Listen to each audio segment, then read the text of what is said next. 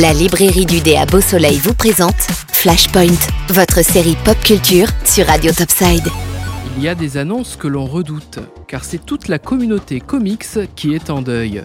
Deux étoiles des dessins nous ont quittés en ce début d'année, Neil Adams et George Pérez. Sur Radio Topside, nous souhaitions vous présenter leur travail qui a contribué au succès de Marvel et DC Comics. Neil Adams est né le 15 juin 1941 à New York. Il étudie à l'école des arts industriels de New York, où il décroche sa licence à l'âge de 18 ans. Lors de son examen final, Neil présentera 110 dessins, soit 100 de plus que prévu. Sa plus grande période de gloire et d'influence dans le métier s'étend de la fin des années 60 aux années 70. Il mettra en lumière les personnages de Deadman, Green Lantern, Green Arrow et les X-Men. Mais c'est surtout son travail sur le célèbre Batman qui réinventa le personnage. Batman retrouve sa noirceur originelle et redevient un détective. Il opère seulement de nuit, en solitaire, et évolue dans un monde assez réaliste, bien que ses aventures soient parfois teintées d'une pointe de fantastique et d'épouvante. Neil Adams a inspiré John Byrne pour la création d'un ennemi des quatre fantastiques, nommé Alden Mass, l'anagramme de Neil Adams, persuadé que la tectonique des plaques est causée par l'accroissement de la Terre.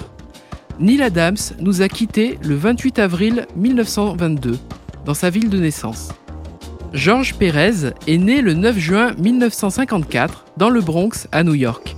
Il commence à se faire connaître sur les titres des Vengeurs chez Marvel. Son style est alors influencé par le dessinateur Jack Kirby, avec un sens plus grand de l'anatomie et un penchant pour un monde plus lumineux. C'est chez DC Comics que sa carrière prend un tournant avec les Teen Titans, une équipe de jeunes super-héros qui est le pendant des X-Men chez Marvel. C'est crayonné, les détails et les visages s'améliorent énormément durant 4 ans sur le titre, faisant de lui, en 1984, le plus populaire des dessinateurs DC Comics. Mais c'est l'événement des 50 ans, précédemment évoqué dans un autre flashpoint, qui est la consécration de l'artiste. Crisis on Infinite Earth. L'œuvre met en scène tous les personnages que possédait DC dans une histoire qui restructure radicalement la continuité de cet univers. En décembre 2021, Georges Pérez informe la communauté de fans qu'il est atteint d'un cancer inopérable et renonce alors à tout traitement.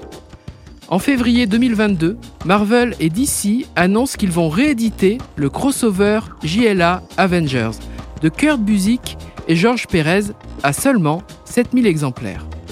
L'ensemble des recettes collectées serviront à l'initiative, qui est une organisation caritative aidant les créateurs de comics à faire face à leurs frais médicaux. Georges Pérez nous a quittés le 6 mai 2022. Nous partagerons leur travail dans de prochains Flashpoints. La librairie du dé vous a présenté Flashpoint, votre série pop culture sur Radio Topside. La librairie du dé, 4 avenue du Général de Gaulle à Beau Soleil.